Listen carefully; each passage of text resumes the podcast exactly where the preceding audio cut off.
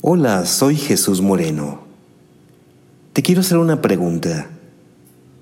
¿Qué es lo que destaca a los vencedores? ¿Por qué será que algunas personas alcanzan alturas envidiables en tanto que otros caen estrepitosamente? Tú sabes de qué estoy hablando. Algunos le llaman suerte, otros le llaman bendición Tú llámalo como tú quieras.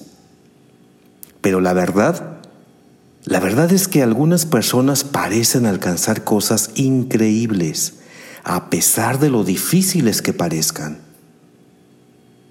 Por ejemplo, su empresa terminó entre el 5% de las demás ventas a nivel nacional pese a haber perdido a sus mejores clientes. Otros encontraron formas ingeniosas de aumentar las ganancias de su departamento, a pesar de la amenaza de recortes presupuestarios. Otros más ganaron un título universitario mientras criaban a dos hijos, siendo padres que no tenían a más nadie que les ayudara. Otros más descubrieron extraordinarias oportunidades de negocio mientras sus colegas seguían buscando y buscando sin hallar. O bien, algunos ganaron premio tras premio en su organización, a pesar de lo que parecía una anémica labor de equipo. No importa la clase de trabajo que hagan, donde quiera que estén, pareciera que con su sola presencia hacen realidad cualquier cosa. Estas personas, los triunfadores, tienen unas características muy especiales, mismas que voy a compartir contigo. Trasfondo familiar. Sin duda alguna, crecer en una buena familia es algo por lo que cualquiera debería sentirse agradecido. Pero ¿qué crees? No es un indicador confiable de ser la razón para el éxito, dado que un alto porcentaje de las personas exitosas viene de hogares destruidos. ¿Será la riqueza heredada? No, algunos de los hombres y mujeres de mayor éxito vienen de la clase media y de la clase media baja. La riqueza no es un índice de éxito, ni tampoco la pobreza es garantía de logros insignificantes.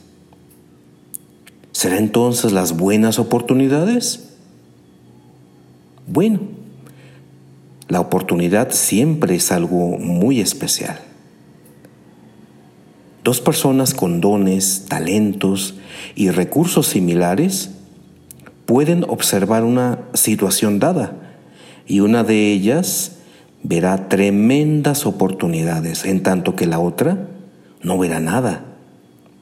Entonces, la oportunidad en sí no es la clave del éxito, ya que la oportunidad está en el ojo de quien sabe observar. ¿Una alta moralidad será la clave?